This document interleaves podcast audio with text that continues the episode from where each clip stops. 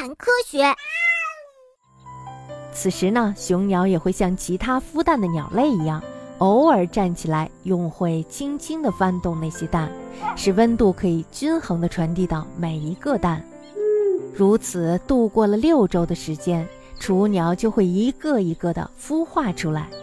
那些雏鸟刚一孵化，就可以独自行走，但是雄鸟是不会让它们暴露在危险中的。有些蛋是数只雌鸟在一个星期里产下的。因此，孵化出来的时间也有早有晚。雄鸟呢，会一直等到所有的雏鸟都孵化出来，再领着一群孩子一起觅食，并且努力地保护它们，就好像鸭妈妈带着小鸭子们一样。成年的美洲驼吃的主要是草，但是雏鸟吃的却是昆虫。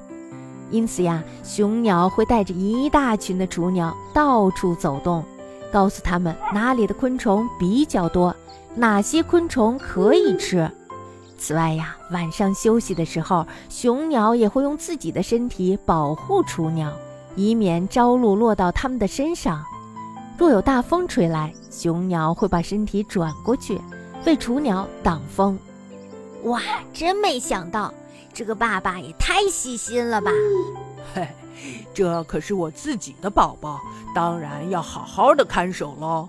我一定要保护他们的安全，同时给他们创造良好的生活。若是看到有东西接近雏鸟，雄鸟会不管三七二十一，冲上去一阵乱踢。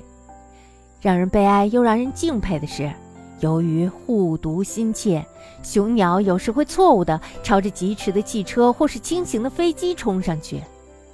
轻则受伤，重则丧命。啊天哪！鸵鸟爸爸竟然会干出这种事儿来！这样做他也不想一想他的宝宝们该怎么办呢？所以我觉得鸵鸟爸爸是不是也太冲动了？寒风刮起的时候，雌鸟就会重新回到丈夫和宝宝们的身边，而在这之前呢，它一直独自在草原上流浪。那么，当雌鸟回来的时候，雄鸟会有什么样的表情呢？它是不是会非常开心呢？哈哈，亲爱的们，你们终于回来了！瞧瞧我是不是很厉害？